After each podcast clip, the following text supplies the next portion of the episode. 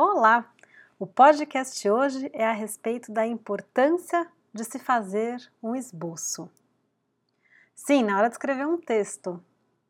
Parece que quem costura sempre tem que alinhavar é, os pontos antes, enfim, de terminar um vestido. Que quem constrói um edifício tem que fazer um croquis, uma planta. Que quem viaja tem que traçar uma rota antes. Bem, eu acho que fazer um esboço de um texto é tão importante quanto começar a fazer os seus primeiros rascunhos, né? E, inclusive, essas duas, esses dois atos, eles se misturam um pouco. Um esboço é o que a gente também chama de esqueletão, rascunhão geral.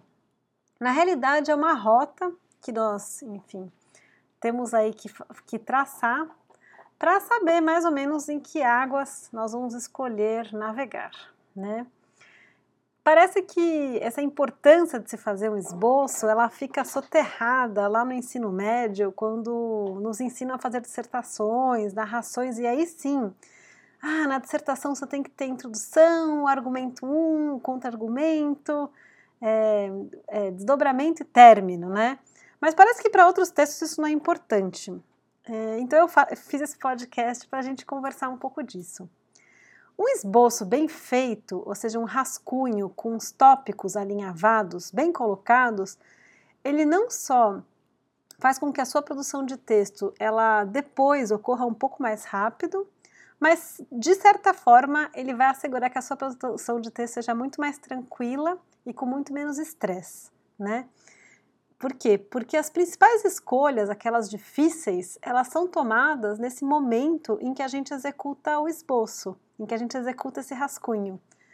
Algumas decisões não muito fáceis a respeito de forma do texto, de caminhos que a gente quer tomar, a gente prefere decidir um pouco depois, sabe? e às vezes esse pouco depois faz com que a gente sempre saiba que nós postergamos uma decisão mas é que ela ali nos pressiona de alguma forma, né? Isso pode causar alguns incômodos.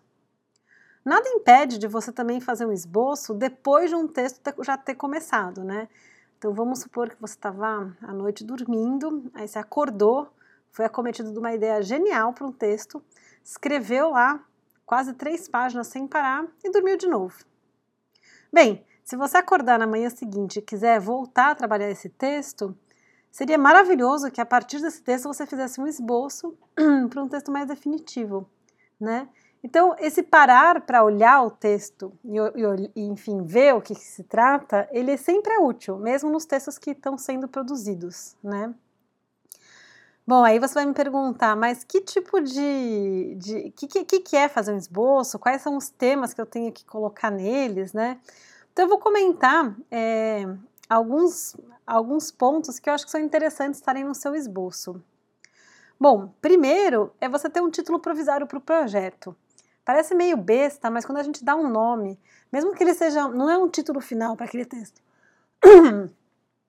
que ele seja um nome que depois a gente possa se referir, ah, o texto dos sapos, ah, o texto da pedagogia, eu consigo entender melhor o que eu estou fazendo, né? Saber um pouco qual o tamanho final desse texto. Ele, você sonhou com um romance, com um artigo científico, com uma, não sei, uma, apenas um conto, um, um poema. Né? Então, saber a extensão do texto que eu vou trabalhar é muito importante porque isso dá um pouco de concretude à tarefa que eu tenho na minha, na minha frente, né? Se ela é muito extensa, se ela é mais concisa. Outra pergunta importante quando a gente está pensando no esboço de um texto: qual é o tipo de um texto? É um ensaio, é um artigo acadêmico, é uma tese, é, é um romance inteiro de 400 páginas, é um conto curto, é, é uma história de detetive, uma história de amor, é um ensaio que mistura literatura, é um, é um diário de bordo de alguma aventura, é um depoimento, é, é, um, é um texto com pegada documental. Então, se eu entendo melhor qual que é o o gênero literário desse meu texto que eu estou produzindo, parece que as coisas vão tomando corpo. Né? Às vezes a escolha do gênero literário ela tende a ser adiada para eu entender um pouco melhor o que eu estou fazendo. Não tem problema, eu acho que isso é normal e a qualquer momento a gente pode mudar de ideia e voltar, né? Afinal de, afinal de contas, o esboço ele é uma rota. É, o que é importante também ter no esboço? Qual que é o assunto central, o debate central? Qual que é a história? Que, que ideia que eu vou apresentar? Que, que se me resuma que é sobre aquele texto que ele vai ser. E aí é importante você ter um resumo de como esse texto vai ser, enfim, trabalhado, né? Então, o famoso esqueletão. Geralmente a gente acha que o esboço é só esse esqueletão, que muitas vezes não adianta, não ajuda muito, porque às vezes ele fica um pouco incompleto, né? A gente tende a pensar o esboço como algo menor. Não, vamos dar importância, vamos trabalhar ele como se fosse realmente, enfim, um roteiro para a gente pensar esse texto que vai ser escrito. Também é importante você pensar um pouco a respeito de aspectos pessoais, né? Por que eu quero escrever esse texto? Onde que ele pode ser publicado? Quem vai ler esse texto? Essas perguntas são bastante difíceis de serem respondidas, mas uma vez que a gente tem um pouco mais de clareza disso, a gente consegue inclusive mudar o texto, porque se eu sei aonde eu quero publicar ele, com quem eu quero dialogar, isso vai repercutir no meu vocabulário, nas minhas escolhas na forma de apresentação das ideias, né? Então é importante a gente ter essas duas, enfim, essa moldura aí desse desejo um pouco mais delineada. Também é importante saber se tem algum texto de referência que eu precise ler, algum texto de referência que eu goste muito e que eu, eu me inspiro nele. Né? Isso sempre ajuda a gente a dar um pouco mais também de, de trazer elementos objetivos para esse esboço.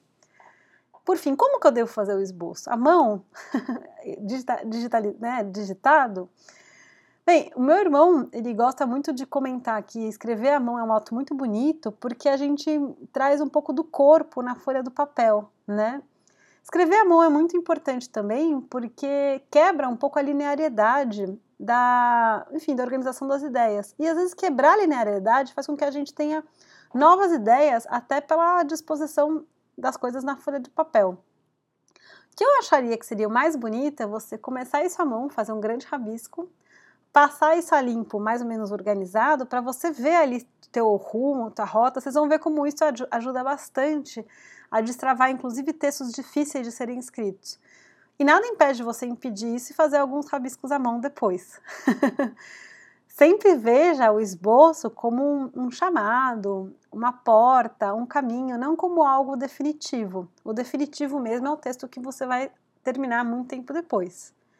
Certo? Bom, eu espero que eu tenha te convencido um pouquinho a respeito desse meu ponto e queria saber o que é um rascunho, o que é um esboço para você.